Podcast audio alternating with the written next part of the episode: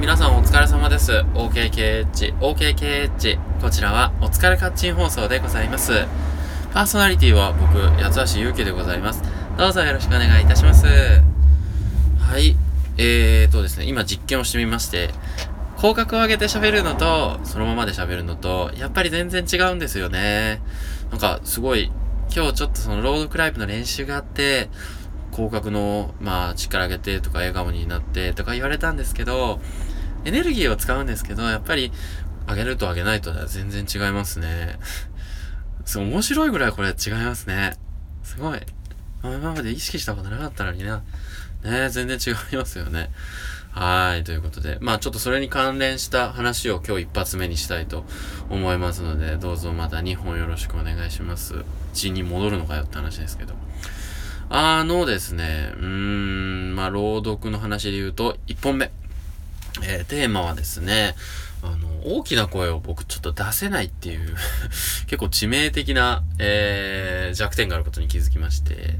まあよく練習でできないことは本番でもできないっていうふうに言いますが、あのーなんかその事務所とかでね、練習をさせてもらってるわけなんですけど、そういう時に、こう、感情がね、うまく出せないんですよ。なんかこう、なんていうのかな、おとなしく読もうとしちゃって、こう、感情を抑えてしまう、抑えてしまうというか、バッと出しても、こう、最後の方で、こう、尻すぼみになってしまうというか、うん、そういう状態でして、かつそのセリフがね、やっぱり、感情が乗らないっていうのがね、大きくて、で、例えば、ここで危険レベルマックスな状態で読んでみたいなこと言われるんですよ。で、ちゃんと状況を思い浮かべて、みたいなこと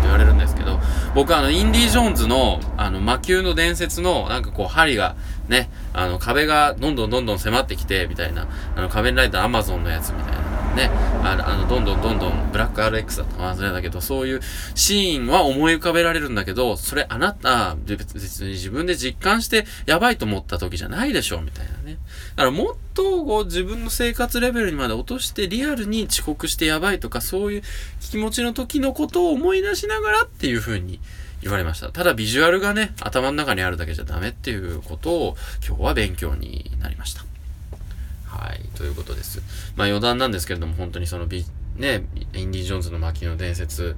の時のやばいっていうイメージはやっぱ客観的にやばいって思ってるだけで、こう実体験としてやばいっていう風になった時は結構あるっちゃあって、えー朝6時に集合しなきゃいけないのに6時に起きるとかね、そういう話ですよね、例えば。はい。うん、まあまあほんでね、え2番目はちょっと楽しい話題でいきたいと思います。2番目の話題は、明日ですね、ついに、えーダイビングの講習ですね。海の講習でございます。えー、素晴らしいですね。雨予報だったんですけど、なんかなんとか、なんとか曇りで持ってくれそうな感じがしております。うん、なのでね、ちょっと思いっきり楽しんでいきたいなと思います。ねえー行くところがですね、三重県の尾鷲というところだそうで、車で行くとどんぐらいかかるんだろう結構な時間はかかると思うんですが、あの、ダイビングショップから連れてってもらいます。うん。で、ドライスーツ着るのかな？寒いし。11月ですよ。11月に海に入る。ダイビングってね、あのなんていうか、オフシーズンがないそうなんですよね、実は。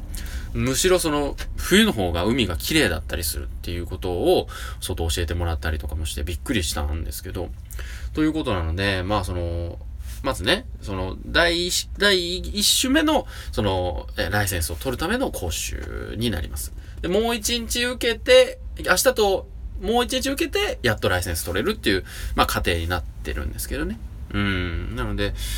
まあね、心臓麻痺とか起こさないようにしないといけませんから、ね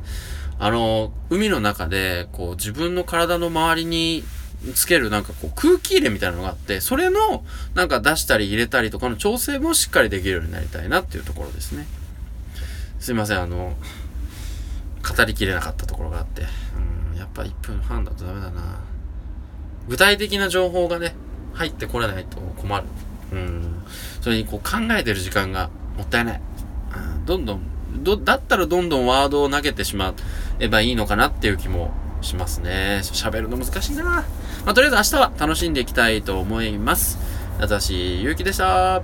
失礼します。